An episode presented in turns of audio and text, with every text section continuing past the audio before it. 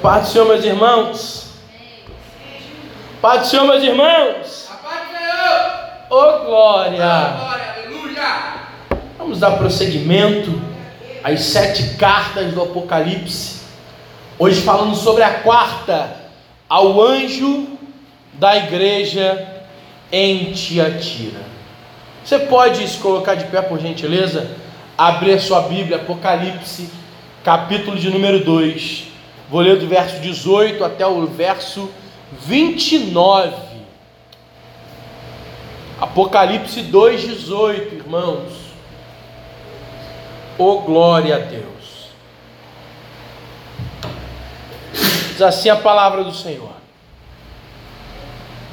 Ao anjo da igreja em Tiatira escreva: Estas são as palavras do Filho de Deus, cujos olhos são como chama de fogo e os pés como bronze reluzente.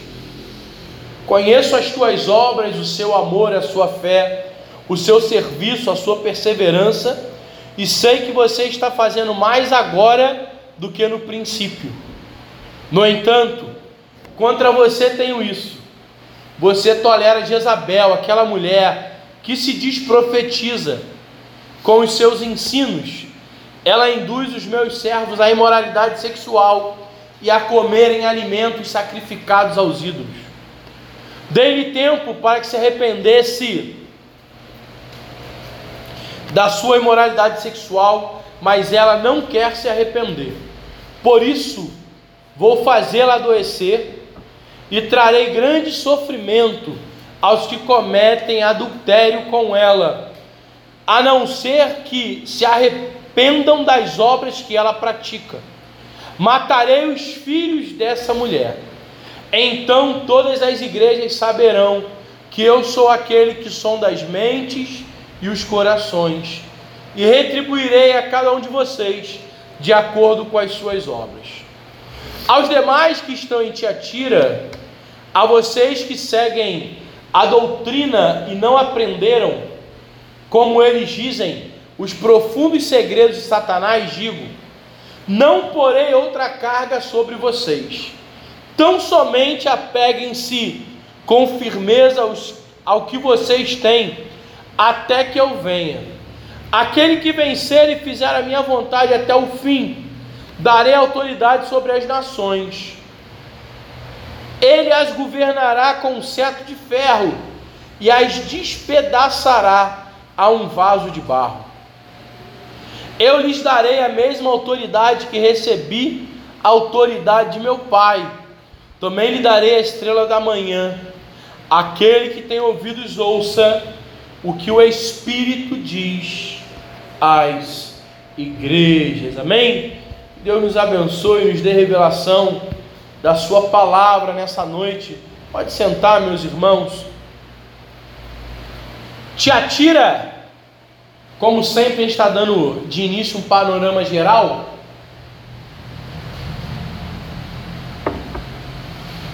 Então, tiatira significa aroma suave, cheiro suave. Texto base acabamos de ler, Apocalipse 2, 18 a 29. Jesus se apresenta como o Filho de Deus, que tem os olhos como chama de fogo, meu Deus. A exortação para Tiatira é: o que tens, retém, até que eu venha. E a promessa: ele terá poder sobre as nações. E também que vos darei a estrela da manhã. No tempo do Império Romano, a gente tem falado isso terça após terça, mas é sempre bom a gente relembrar esse panorama. A cidade de Tiatira tinha uma importância.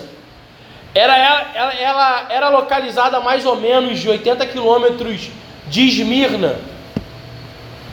E ficava ali no meio da Ásia Menor, num ponto estratégico, caminho para Pérgamo. E os irmãos lembram quando nós falamos de Pérgamo, né? Capital da província. Éfeso, a cidade mais rica, mais importante monetariamente, economicamente, mas Pérgamo era a capital. E essas três primeiras igrejas estavam mais ao litoral. Tiatira, como as outras agora, essas quatro, elas estão um pouco mais afastadas do litoral. Mas Tiatira tinha uma importância geográfica por ser ali naquela, naquela província da Ásia Menor, caminho para que todos chegassem a Pérgamo. Queria Pérgamo, passava por Tiatira. Então Tiatira era uma grande cidade também, né? Era uma cidade comercial. Era uma cidade industrial. Guarde aqui a ressalva das indústrias da época, né? Óbvio que não eram indústrias como hoje, a parte da Revolução Industrial, não é isso. Mas produzia coisas. Inclusive ali tinha uma indústria têxtil bem, bem proeminente. Tinham algumas corporações comerciais da época. E era interessante no período que cada grande conglomerado desse comercial levantava um Deus, levantava um ídolo para ser o seu representante. E isso foi tão forte que chega nos dias de hoje. Então você vê né, que tem o, o santo padroeiro desse tipo de coisa, o santo padroeiro do outro tipo de coisa. Então, lá nessa cidade, esses comerciantes, esses grandes conglomerados comerciais, começaram a levantar, irmãos, é, deuses pagãos para serem ali os seus protetores. Então isso quer dizer que Tiatira tinha uma vida econômica totalmente ligada ao paganismo. Tiatira tinha uma vida econômica totalmente ligada à idolatria. E nós já falamos aqui em outras igrejas e principalmente em Pérgamo que o cristão de Pérgamo que não adorasse a César, ele muitas vezes era impedido até de trabalhar. Isso aconteceu em várias outras, em Éfeso também. E Tiatira acontecia exatamente isso. Se o cara está na indústria têxtil, ele tinha que todo dia render ali o seu tributo ao Deus protetor dos trabalhadores da indústria têxtil. Se ele era do artesanato, ele tinha toda manhã render seu tributo ao Deus protetor dos artesãos por aí. Então imagina esse conflito espiritual da igreja. Ou você acha que conflito espiritual só tem você hoje? Então a igreja de Tiatira está imergida nesse contexto pagão e de muitos questionamentos. Ou eu trabalho e presto lá os tributos que eu tenho que prestar, né? as homenagens àquela divindade, ou eu abro mão do emprego. E aí como é que eu vou sobreviver? Algumas empresas, né, indústrias, vamos chamar de indústrias. Os irmãos entendam esse tipo de indústria que eu estou falando, né? Que destacavam-se na cidade de Tiatira era os tecidos. Nós vamos ver lá na frente que o Atos vai falar até que nessa cidade né, tinha uma mulher que trabalhava com tecidos e tal. Então eles trabalhavam com tecidos tingidos. Cerâmicas, eles tinham muito trabalho de cerâmica também, de barro, né, etc. E essa cidade trabalhava com fundição de metais. Olha que tremendo. Então, essa cidade vai trabalhar com fundição de metais. Ela tinha um grande centro de artesanato. Então, tinha tecidos tingidos, cerâmicas, trabalhos de, de metais e também tinha um grande centro de artesanato. Atos 16, 14 vai dizer sobre esse grande comércio de artesanato que tinha na igreja de Tiatira das cerâmicas mas sobretudo o processamento que eles tinham com metais pesados, como bronze, zinco, ferro e etc. O santuário dessa cidade, o principal santuário, era dedicado a Síbila de Samo. E as Síbilas, para a mitologia grega, eram mulheres que eram possuídas por um deus e que elas profetizavam através de poesias. Então também era uma cidade que tinha uma cultura literal forte, mas também era uma cidade dada ao ocultismo, porque essas sibilas eram muito dadas ao ocultismo, irmão. Perceba se nós não temos vivido esse contexto hoje, e a mensagem de João vem direto, irmãos, confrontando questões da cidade. Mas a importância não era nem a cidade, não. A importância de Jesus ali através da carta de João era que a igreja estava se permitindo fazer igual. Jesus está preocupado que a igreja seja diferente do mundo. Jesus está preocupado que a minha vida e a sua sejam um reflexo da glória de Deus. Graças a Deus. Então Jesus está falando, a cidade faz isso, tem os seus deuses, tem o seu paganismo, tem ali as suas profetisas, e vocês estão imitando isso.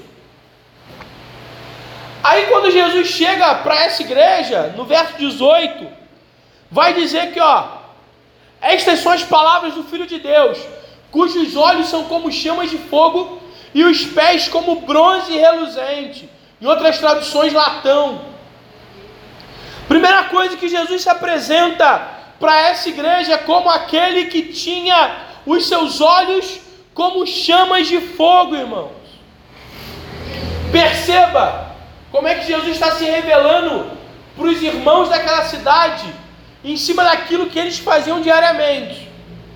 Então, quando Jesus fala assim, ó, os meus olhos são como chama de fogo, esses caras tinham plena con convicção do que era algo incandescente, porque um dos trabalhos muito comuns ali era realmente fundir ferro, fundir bronze, fundir latão, fundir zinco. E talvez não tivesse uma fornalha industrial como nós temos hoje, mas às vezes nós ainda vemos alguma produção dessa de forma bem primitiva, onde os caras botam muito fogo numa panela ou em algum lugar e tem um centro muito quente, e nesse centro muito quente, esse metal é fundido. Então esses camaradas tinham plena convicção o que era um óleo, algo muito, muito quente, o que era uma chama de fogo. Então Jesus está falando para a igreja de Tiatira: olha só, eu sou aquele que tem os olhos de fogo. Seja, aonde eu chego, eu consigo ver as impurezas, e essas impurezas são purificadas. Porque o que, que vai chamar a atenção para as impurezas no metal? É o fogo, é a chama. Então imagina, meu irmão, dois olhos de fogo. Para os caras são dois pontos de fogo ali onde eles estão fundindo ferro, e eles estão entendendo isso claramente.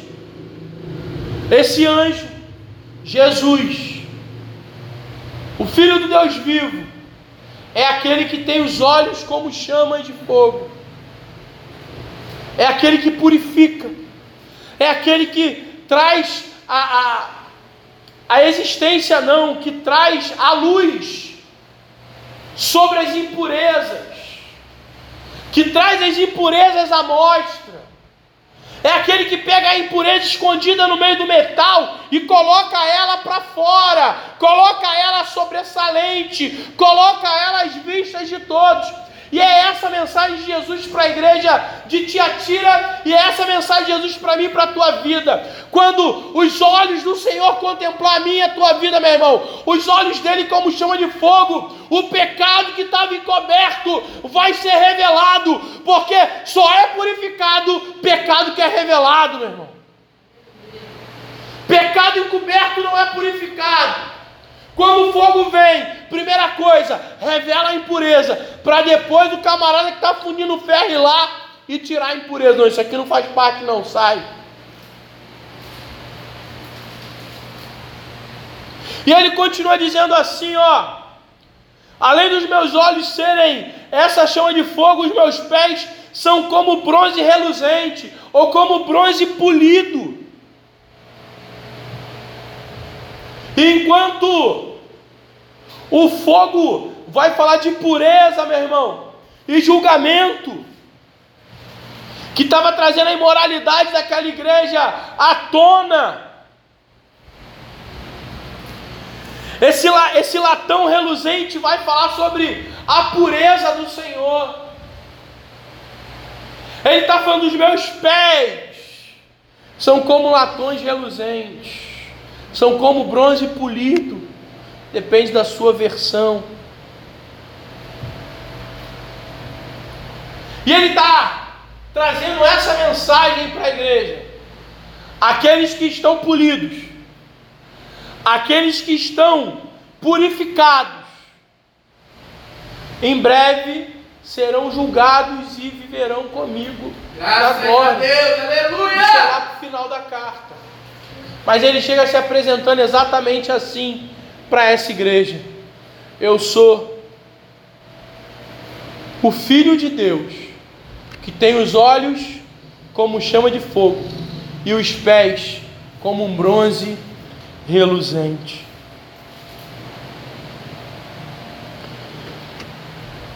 Outra coisa que esses olhos de fogo fazem alusão é sobre essas profetisas, as sibilas, que se julgavam enxergar o futuro. Então, nesses rituais que eles faziam ali de adoração, e dessas poesias, etc., era revelado o futuro.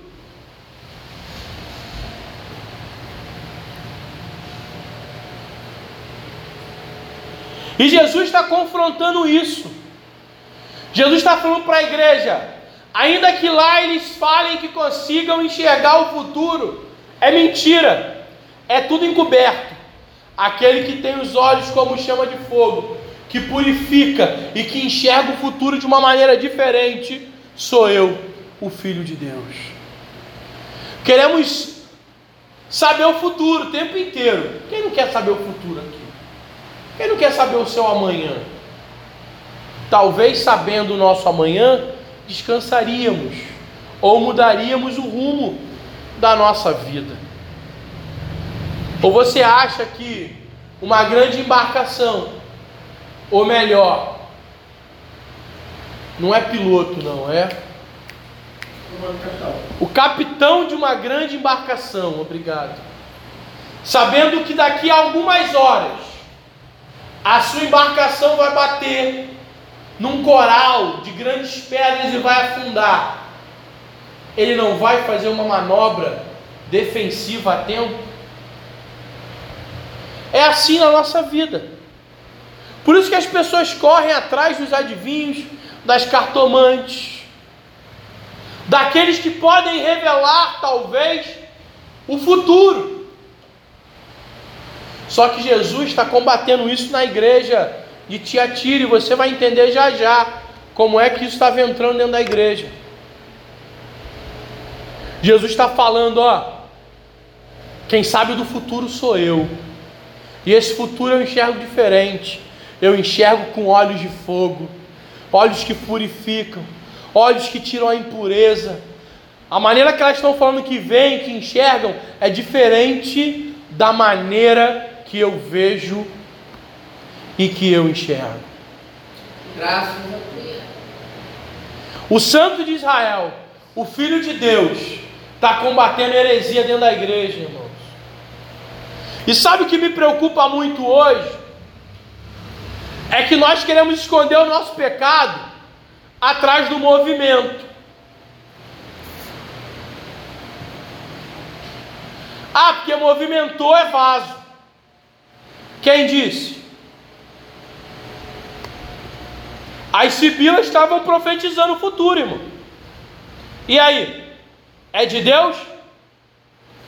Todo mundo que fala em nome da divindade é de Deus? Todo mundo que está no movimento fala em nome da divindade está de fato purificado pelos olhos de fogo?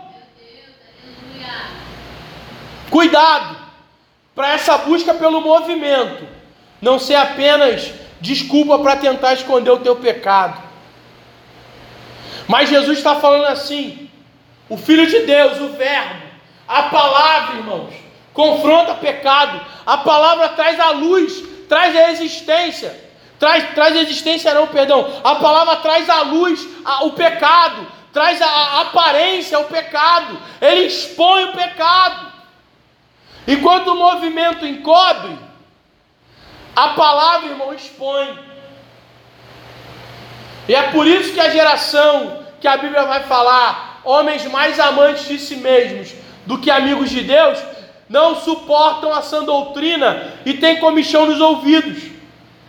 Meu Deus! Porque não conseguem mais viver uma vida alinhada à palavra de Deus. Eita Jesus! Então, faz parecer que é. Porque quando eu faço parecer que sou, eu consigo talvez esconder algo que não era tão legal assim que apareça. Mas Bíblia, irmão, palavra de Deus, é exatamente isso.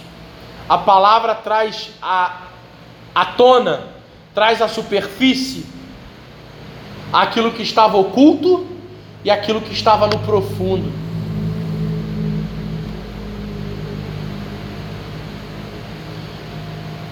Mas aí Jesus, Jesus sempre vem elogiando as igrejas. Né?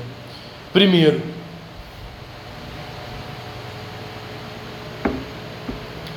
com essa igreja não é diferente.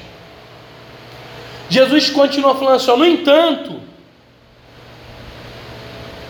não, perdão, 19: conheço as suas obras, o seu amor, a sua fé, o seu serviço e a sua perseverança. Eu sei que você está fazendo mais agora do que no princípio. Duas coisas que escondem o pecado ou que tentam: movimento e ativismo religioso. Vale dois glória não? Movimento. Os profetistas estavam profetizando. E não somos contra movimento não, irmão. É bom sempre falar. Somos do fogo. Aleluia. Profetizamos. Verdade. Cantamos, marchamos no poder se ele descer. Temos visão, revelação. Mas o que vai trazer à tona o erro não é movimento não. O que vai mudar o teu caráter e a tua conduta de vida não é movimento não, irmão. É ele. É o verbo. É a palavra. E aí Jesus está falando assim, ó, legal. Vocês hoje fazem mais do que no início. Não param, né? Todo dia tem um negócio. Está até elogiando a fé, o serviço, perseverança. Mas ainda que tivesse fé, serviço e perseverança, tinham coisas que não estavam alinhadas a essa doutrina. Então Cristo declara conhecer as obras da igreja. Cristo conhece as suas obras, meu irmão. Cristo declara conhecer o amor, a fé, o serviço e a perseverança da igreja. Inclusive fala que as suas, eu estou vendo que hoje as suas obras são maiores, mais numerosas até do que as primeiras. Mas enquanto Cristo está até falando assim, ó, legal, vocês estão com volume de trabalho, mas tenho contra vocês que estão negligenciando algumas práticas erradas aí dentro.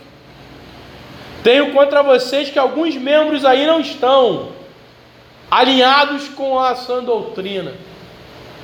Era uma igreja em franco crescimento.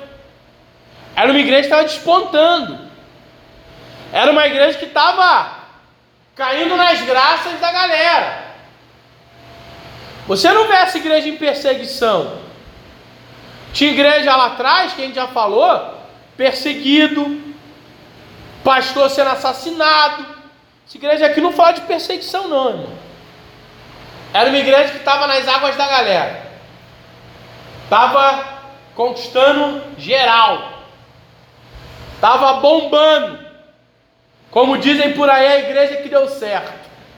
Tiatira, irmão, é a igreja que deu certo. Só que Jesus está falando assim: ainda que vocês estejam crescendo, ainda que as obras sejam maiores, ainda que existe fé e perseverança e serviço no meio de vocês, existe Jezabel. No meio de vocês tem profetisa que não está profetizando segundo a minha vontade. E aí o verso 20 que ele vai continuar dizendo: No entanto, contra vocês tenho isso. Você tolera Jezabel, aquela mulher que se diz profetiza, e com os seus ensinos ela induz os meus servos à imoralidade sexual e a cometer e a comerem alimentos sacrificados aos ídolos. Eu já dei-lhe tempo para que se arrependa da sua imoralidade sexual. Mas ela não quer se arrepender.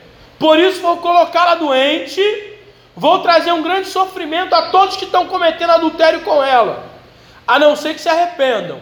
Sempre tem chance de arrepender.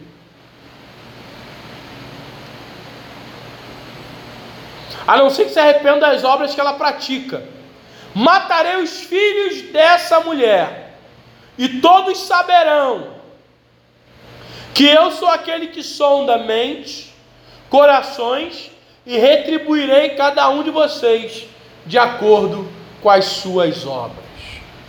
Tenho contra vocês que toleram Jezabel, aquela que se diz, profetiza, não é aquela que é, é aquela que se diz. O principal problema da igreja de Tiatira tinha nome, endereço, vou conjecturar aqui, CPF Não que essa mulher se chamasse Jezabel. Eu acredito, inclusive, que não.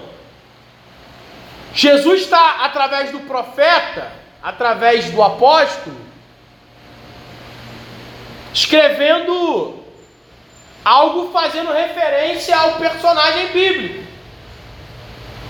Mas fato é que naquela igreja tinha uma mulher que se denominava profetisa, ó, a profeta aqui da igreja, hein? Ninguém profetiza a não ser eu. Eita! Mãos, um dia Josué está desesperado, um monte de gente profetizando lá e tal, não sei o que. Aí pega e fala assim: ó, tomara que todos profetizassem.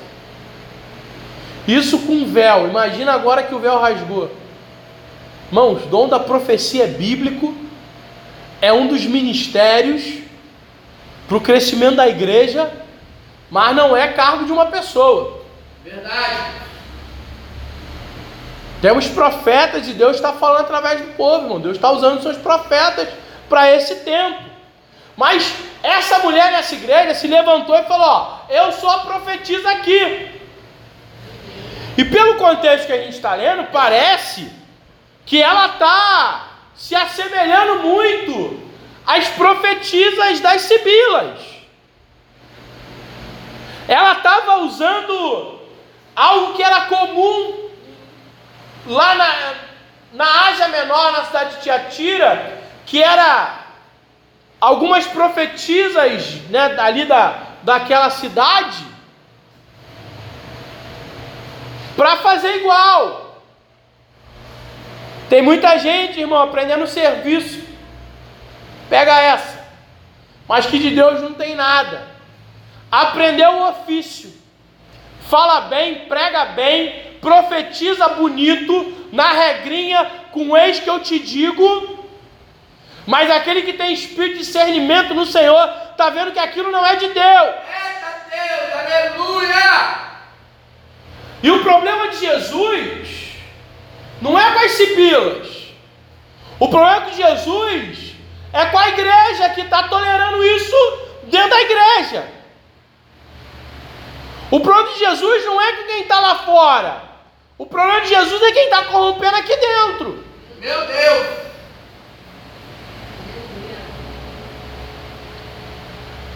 Quem era Jezabel? Lembra aí para mim. Personagem do Antigo Testamento. Esposa do rei Acabe, lembra disso? Quem foi Jezabel, esposa de Acabe? Foi a mulher responsável por trazer a idolatria para o centro de Jerusalém.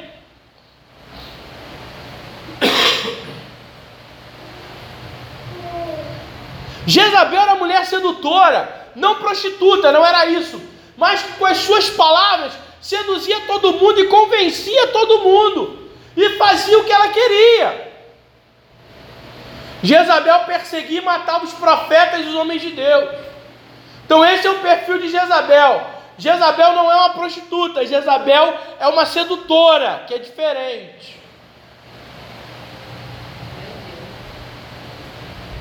Já viu aquela pessoa que se falar cinco minutos, irmão, acabou.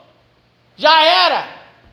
Esquece, como diz aí no popular. Seduziu todo mundo. O que a partir de agora o que ela falar, você vai falar sim.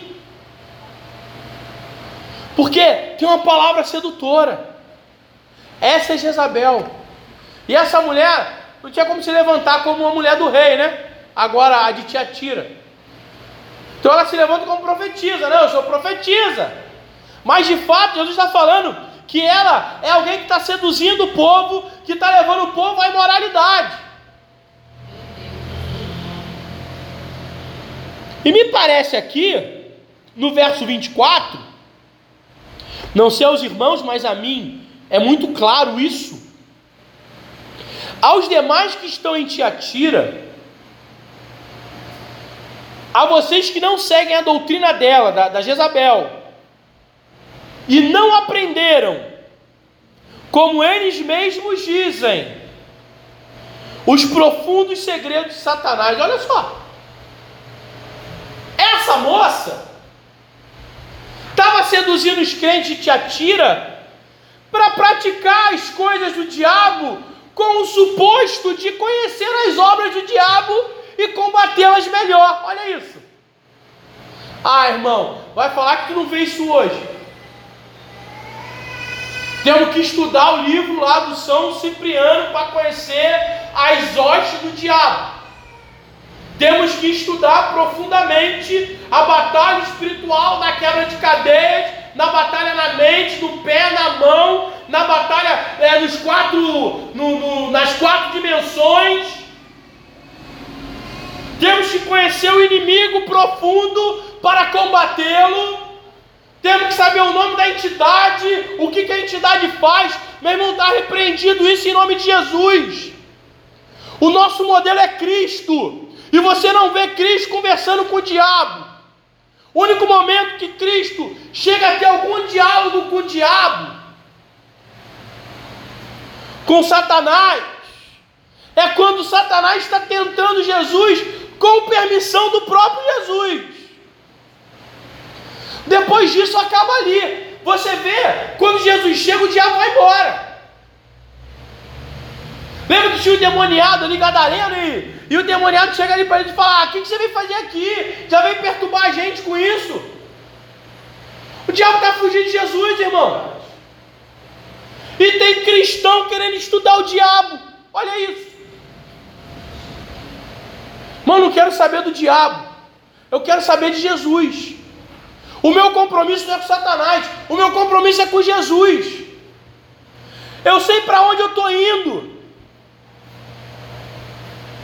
Eu sei para onde eu estou caminhando, eu estou caminhando é para o céu. Eu sou apaixonado é por Jesus. E essa mulher, profetizando em nome do Senhor, falando em nome do Senhor, se autodenominando profetiza, meu irmão. Falando que tinha que estudar isso, aprender aquilo, praticar essas obras aqui. Praticar aquelas obras ali ó, vamos lá conhecer o que, que as sibilas estão fazendo. E nisso eles estavam lá praticando igual.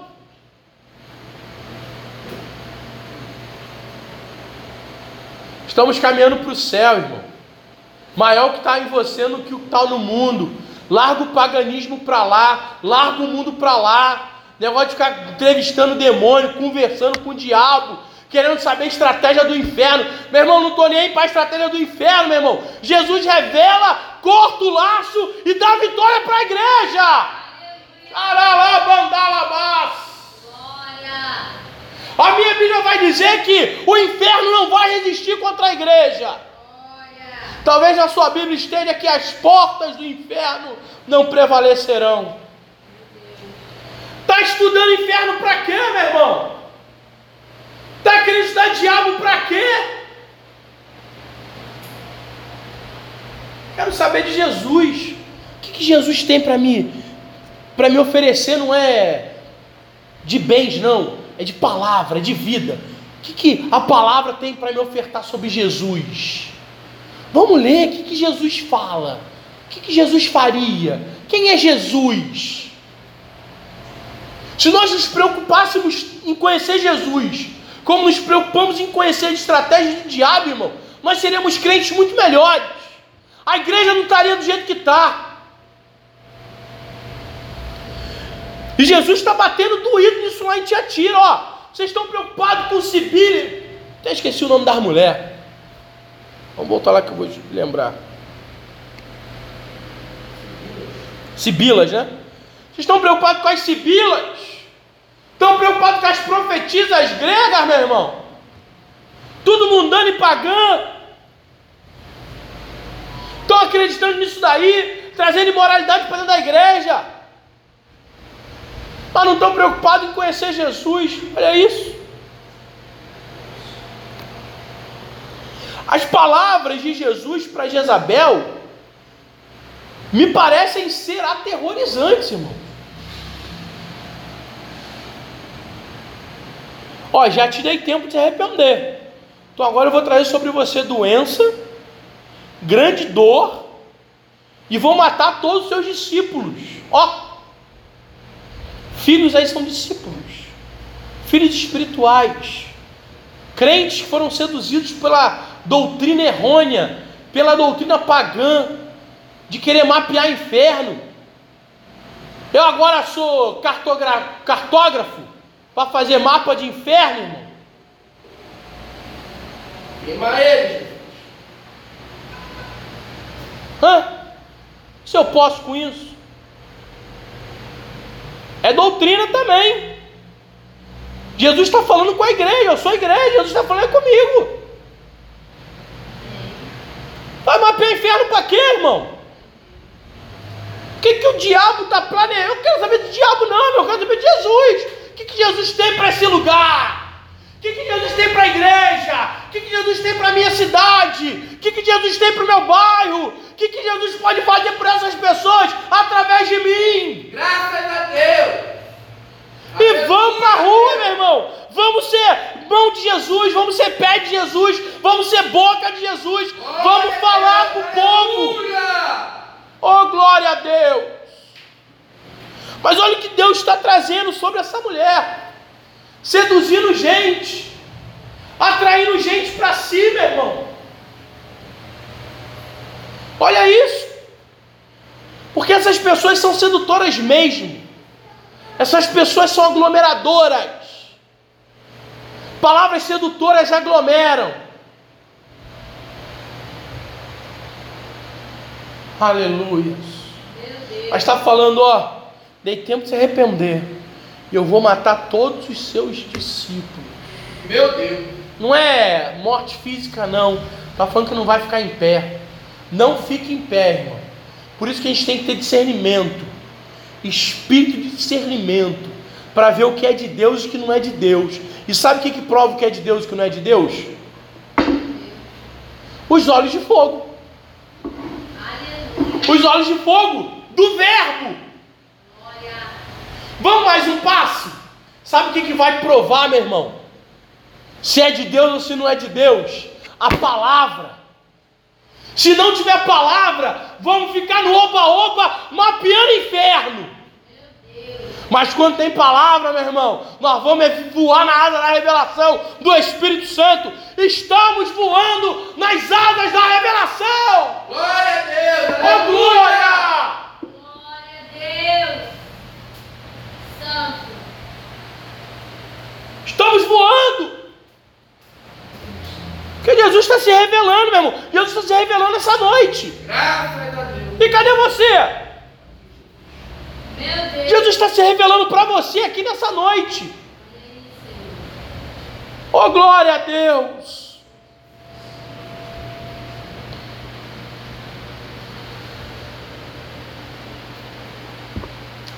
E da mesma forma né, que Jezabel, a filha lá do rei Tiro, a esposa de Acabe, introduziu toda essa idolatria ali no meio do povo de Deus, essa profetisa também trouxe forças ocultas. Que as sibilas eram ocultistas.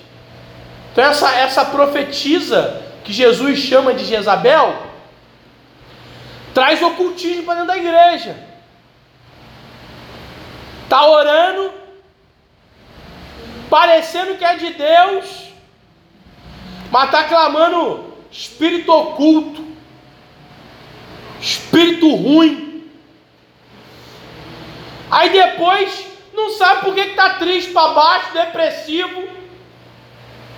Ué, o dia inteiro fazendo, falando de coisa errada, de coisa ruim, atraindo coisa ruim para a tua vida. Acha que vai ficar como?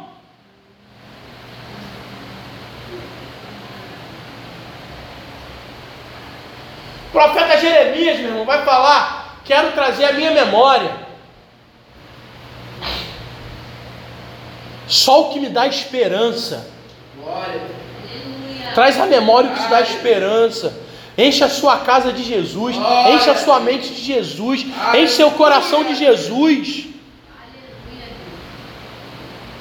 Traz a memória te dá esperança. Para de negócio de ocultismo, irmão. Eram rituais misteriosos. Ah, meu, vou falar. Irmão, olha só. Tudo que não pode ser falado, dá dois passos para trás. É oculto, eu tô fora. A não ser aquela brincadeira de final de ano, a gente pode. É do amigo. É, o amigo oculto. Ah, não pode dizer, não pode dizer por quê? Tudo que acontece aqui pode dizer, tá, irmão? É? Pode dizer, pode falar. Tem nada escondido aqui não, irmão. Tem nada oculto aqui não. Que é luz, é Bíblia. Bíblia é luz. Palavra de Deus é luz. O Verbo, o Filho de Deus, olhos de fogo, purifica. Ah, não pode dizer, não pode dizer. Tem que ir lá para, tem que ir lá para ver. Por quê? O que, que tem diferente? O que está acontecendo tão segredo assim? Que ninguém pode saber.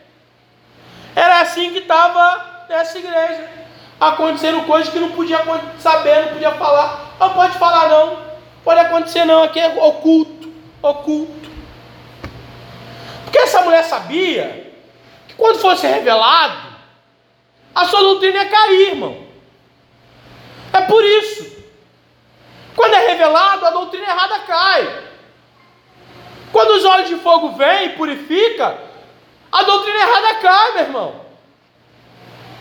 E é por isso que tem Bíblia. Tem Bíblia porque vai cair doutrina errada em nome de Jesus. A doutrina de Jezabel não vai prevalecer. Glória a Deus. Aleluia.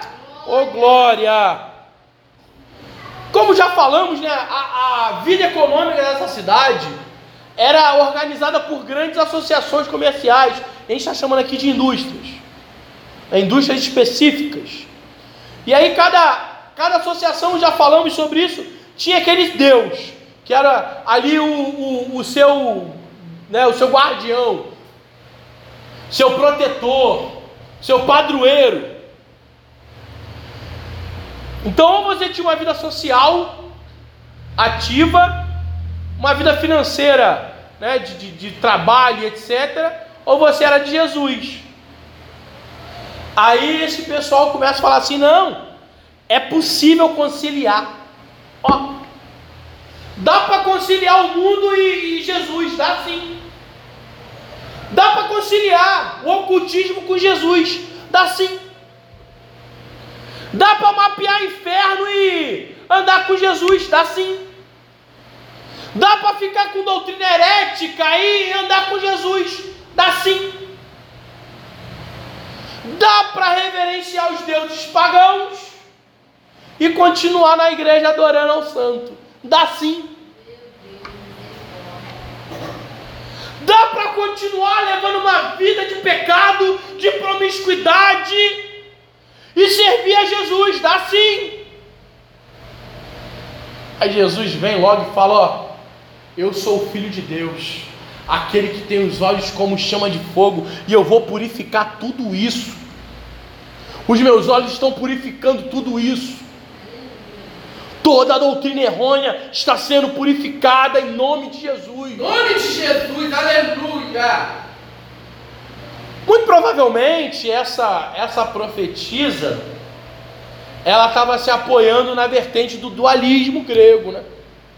Enxergava a matéria como sendo podre. A matéria é ruim mesmo, então não tem problema, não tem nada a ver. A matéria é carne mesmo, vai morrer, vai ficar aí. Só tem que purificar é o espírito. O espírito, se a gente eleva e conecta a Deus. Então não tem problema você trabalhar no que é errado, não tem problema prestar culto a deuses pagãos, não tem problema você ficar no ocultismo, não tem problema nada de que isso é da carne, é mesmo matéria. Não tem problema alimentar a carne, não tem. Porque o teu espírito está se conectando a Deus. E aí, como nós lemos aqui no verso 24, estavam defendendo que para vencer o inimigo, vencer Satanás, tinha que se aprofundar nas coisas de Satanás. E Jesus está falando assim: ó, para com isso, irmão. Esquece o diabo para lá, em nome de Jesus. O que tiver que ser revelado, Jesus vai te revelar. O que tiver que ser feito, Jesus vai fazer. O que tiver que ser repreendido, Jesus vai repreender. Jesus só precisa de um crente cheio do Espírito Santo e autoridade dele para fazer as obras infrutíferas das trevas serem dissipadas, meu irmão. Em nome de Jesus, ele te deu autoridade. E aí vai continuar falando, né? Já lemos esse versículo, mas eu botei como um outro tópico. Matarei os filhos dessa mulher e retribuirei cada um deles conforme as suas obras. Por tudo isso que estava fazendo, a igreja foi repreendida por Jesus. Não tinha nenhuma desculpa para a igreja tolerar Jezabel. Não tinha nenhuma desculpa para a igreja tolerar o ocultismo. Não tinha, irmão, nenhuma desculpa. Mas na carta, Jesus ainda mostra uma tolerância com o pecador e falando: ó, eu estou dando tempo de se arrepender, eu estou falando, eu estou me revelando, mas como não quer, eu vou trazer dor, vou trazer sofrimento e vou tirar os discípulos dessa mulher, vou acabar com isso. Jesus vem trazendo juízo sobre isso, meu irmão, sobre essa doutrina. Jesus vem trazendo juízo para essa mulher. Não queira viver o juízo de Deus na tua vida, não. Queira viver debaixo da graça do Senhor. E a graça está sendo derramada todos os dias aqui nesse lugar. Aleluias. Se a igreja de Tiatira estava falhando em disciplinar Jezabel, e os que estavam se prostituindo espiritualmente com ela, o Senhor não ia falhar na sua disciplina. Era isso que ele estava falando. Já que a igreja não faz nada, não está combatendo a heresia, vou combater eu.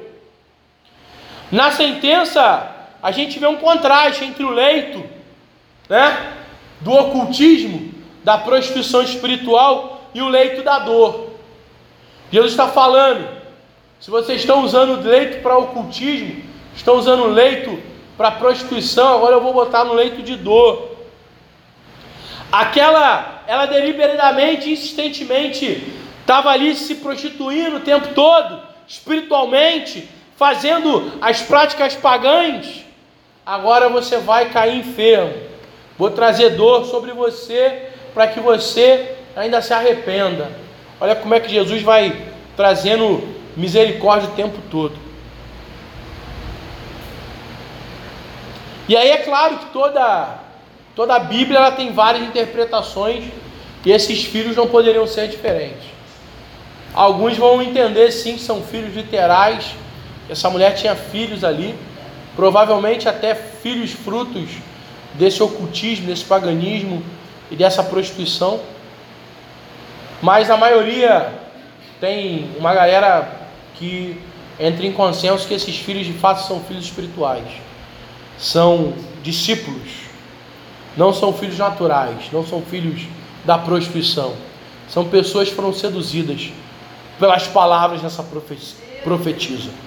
E ele continua terminando claramente dizendo: ainda que as obras pareçam com as minhas, eu sou aquele que sonda as mentes e o coração. Deixa eu te fazer uma pergunta. Saber que Jesus está vendo as suas obras, mas além disso, saber que Jesus sonda a sua mente e seu coração, te acalma e te alivia, ou te preocupa e te desespera? E aí? Saber que Jesus está olhando as suas obras. Ah, as obras são lindas. Mas saber que Jesus também sonda sua mente e seu coração. Traz calma e alívio? Ou traz sofrimento e desespero? Pensa nisso. Reflete nisso daí. A Bíblia continua dizendo assim, ó. Não colocarei outra carga sobre vocês. Então somente apeguem-se com firmeza ao que foi revelado. Olha que tremendo isso. Jesus está falando agora para a parte fiel. Ó, vocês são fiéis. Eu não vou trazer nada novo. Não vou ensinar nova doutrina. Não vou trazer uma revelação mirabolante. Só vou falar assim: continua sendo fiel. Olha só. Olha que coisa simples, gente. Olha que coisa fantástica. Jesus está pegando os infiéis e tal, ó, eu vou matar, vou botar na dor, vou mandar embora, vou de encontro a vocês, vou lutar pessoalmente. Mas para o fiel ele está falando assim: só permanece naquilo que você está aprendendo. Olha aí, que glória. Não tem que inventar nada novo, meu irmão. Não tem que vir com invencionice. É a Bíblia. Está na Bíblia, irmão. Só ter uma interpretação minimamente honesta. Sem malabarismo, irmão. Para de fazer malabarismo teológico para tentar justificar o injustificável. Para tentar seduzir aqueles que ainda não estão firmados na sã doutrina. Vive a palavra, vive o reino. Vive o que a Bíblia diz para você viver. Comunhão com todos, santificação. Simples. Sem os quais ninguém vai ver a Deus, irmão. Quer ver Jesus, quer morar com Jesus, quer receber a estrela da manhã, que nós vamos falar já já, daqui a alguns minutinhos. Segue a paz com todos a santificação. Oh, glória a Deus! Cristo não trouxe uma lista de exigência, um checklist para o crente fiel, não, irmão. Sabe? Tem isso, tem isso, e vai anotando um checklist. Tem isso não. O crente fiel, Jesus já está falando assim: continua sendo fiel. Oh, glória a Deus! Ó, oh, tão simples. Mas a gente quer o difícil, né? A gente quer ver Moisés descendo do monte com a face resplandecendo. E aí quando Moisés não vem com a face resplandecendo, ai meu Deus. Ele bota um pano. Porque se ele der sentar com a face resplandecendo, o povo acha que Deus não falou com ele. Olha isso. Irmão, quem te justifica é o Senhor. Se a tua, seu rosto está resplandecendo ou não, meu irmão, chega de cara limpa diante do povo e entrega o que Deus está te dando. Aleluia. Glória a Deus. Então Jesus vai prometer para os crentes, se guardarem os mandamentos, eles vão reinar com Ele e estão associados ao próprio Cristo no julgamento que vai condenar os pecadores, reduzindo a pedaços, como se fossem apenas cacos de barro. Então, essa é a promessa de Jesus para o fiel. Para o fiel, meu irmão, tem autoridade sobre as nações. Para o fiel, Jesus está falando cetro de ferro e vaso de barro. Olha aí. Vamos lá? 27. 26, perdão, 26 e 27. Ele as governará. Não, 26. Aquele que vencer e fizer a minha vontade até o fim, darei autoridade sobre as nações. Ele as governará com cetro de ferro e as despedaçará como a um vaso de barro. Então perceba que Jesus está fazendo uma promessa ao fiel e depois fala dele.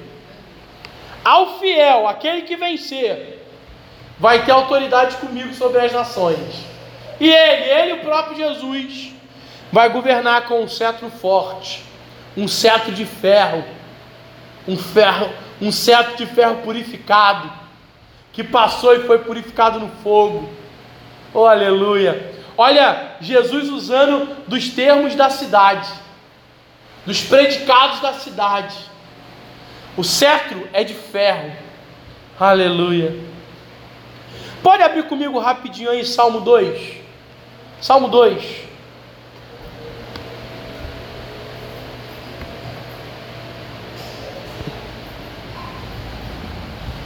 Salmo 2.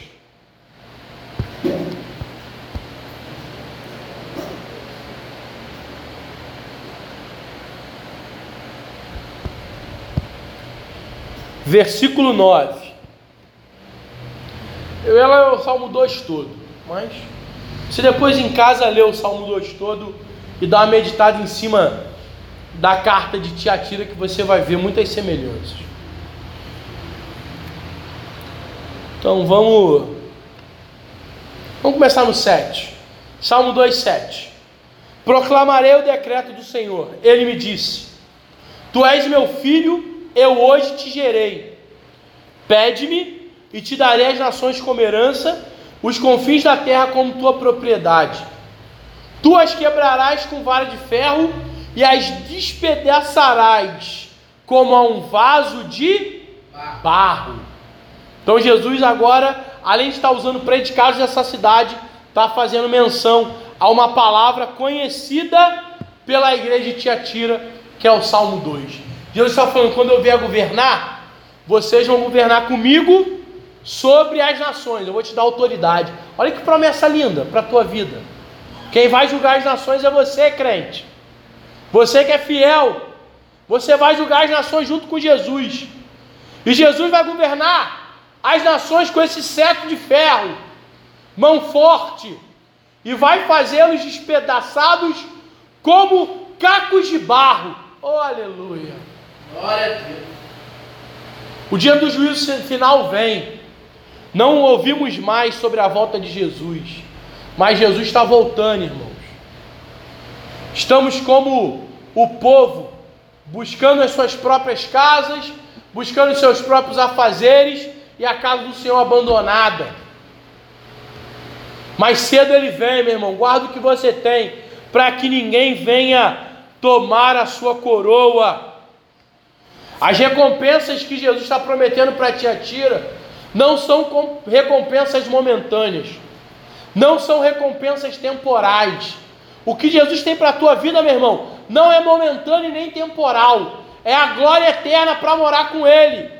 O que Jesus está prometendo para você é ir morar no céu com Ele, julgar as nações do lado dele e que Ele vai julgar essas nações com mão forte, com cetro de ferro, as nações vão ser quebradas, mas você vai estar inteiro julgando as nações ao lado dele e reinando em vida. Glória Oh, aleluia. Aleluia. E ele fecha a carta fazendo uma promessa linda, gente.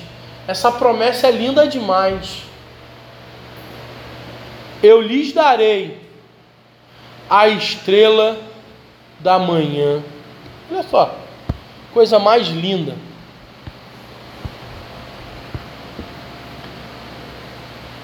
É o verso 29, né? Eu lhe darei a mesma autoridade que recebi do meu Pai, e também lhe darei a estrela da manhã. Quem é a estrela da manhã? O próprio Jesus no Apocalipse vai se revelar.